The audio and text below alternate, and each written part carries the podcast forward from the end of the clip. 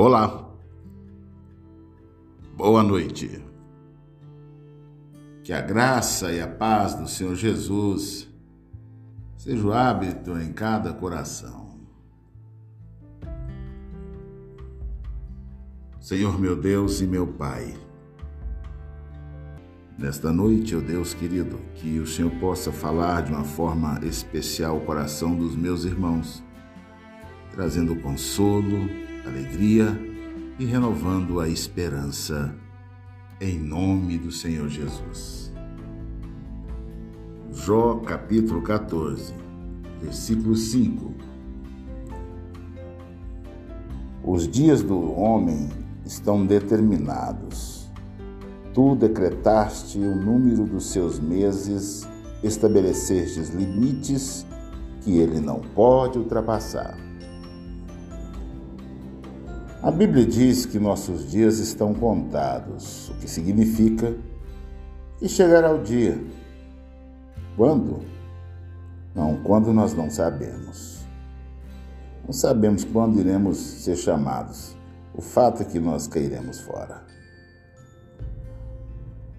Podemos nos preocupar com isso, ou simplesmente confiar que Deus sabe quando será esse dia. Deus conhece todas as coisas. Isso não significa que devemos perder oportunidades ou colocar nossas vidas em riscos, riscos desnecessários. Mas sim que reconhecemos o fato de que nossa vida está na mão de Deus, que nossas vidas pertencem a Deus. Isso é libertador. Este é um pensamento muito reconfortante porque significa que até que Deus conclua o seu propósito em nós, nada vai nos acontecer. É ótimo saber disso, não? Mas também significa que quando chegar a nossa vez, será definitivamente a nossa vez. Quando esse dia chegar, não há nada que possamos fazer para voltar o relógio do tempo. E então, o que devemos fazer? Como cristãos, o viver é Cristo e o morrer é lucro, como diz o apóstolo Paulo em Filipenses 1:21. Assim devemos agradecer a Deus por cada novo dia, cada novo amanhecer. Agradecer-lhe pelas oportunidades, agradecer tudo aquilo que ele tem nos oferecido pelas bênçãos derramadas, agradecer ao Senhor pela nossa família, pelos nossos amigos, pelo nosso trabalho. E devemos estar disponíveis e dispostos a servi-lo nos seus planos, ou, melhor dizendo, nos planos que ele, que ele preparou para cada um de nós. Você sabia que Deus valoriza você? Deus te ama. Mas se está com a vida aos pés do Senhor, saberá que devemos estar prontos a todo tempo. Se a morte chegar hoje para você, meu querido, minha querida irmã que me ouve, você estaria pronta? Não? Então você teria que enfrentar um julgamento, certo? Essa é a última coisa que Deus quer que aconteça com você.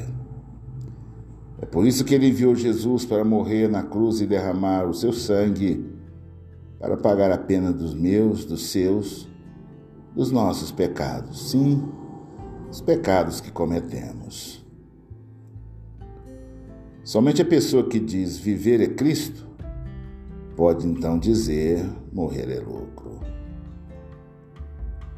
Esta é uma pessoa cuja alma está nas mãos do Senhor. Pense nisso. Você pode até viver uma vida sem Deus, sem Cristo. Você só não pode partir sem Deus, sem Cristo. O Senhor Jesus é o nosso único e suficiente Salvador, mediador. Se ainda não conhece ao Senhor Jesus, se ainda não declarou seu Salvador e Senhor, eis a grande oportunidade. Então você vai poder dizer que o viver é Cristo e que o morrer é lucro.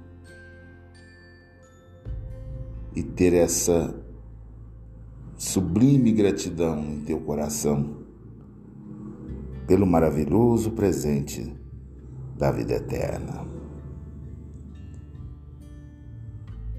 Senhor meu Deus e meu Pai, obrigado pelo cuidado do Senhor para conosco. Nós engrandecemos o teu nome porque o Senhor é bom e a tua misericórdia dura, e ela dura para sempre. Fala de uma forma, Senhor, tranquila, acalentadora, ao coração do meu irmão que se encontra abatido, desanimado, perdeu o vigor. Renova-lhe as forças, cura-lhe as cicatrizes e as feridas interiores.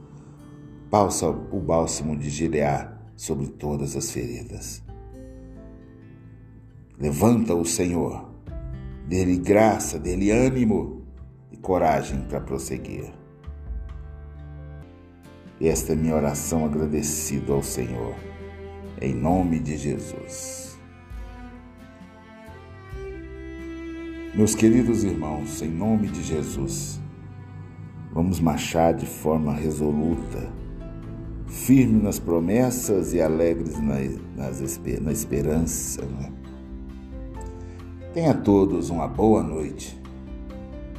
Em nome de Jesus. Saiba, meu irmão, haja o que houver, descanse no Senhor, porque amanhã, amanhã será um novo dia. Leiam a Bíblia, medite na palavra de Deus. Jesus está voltando.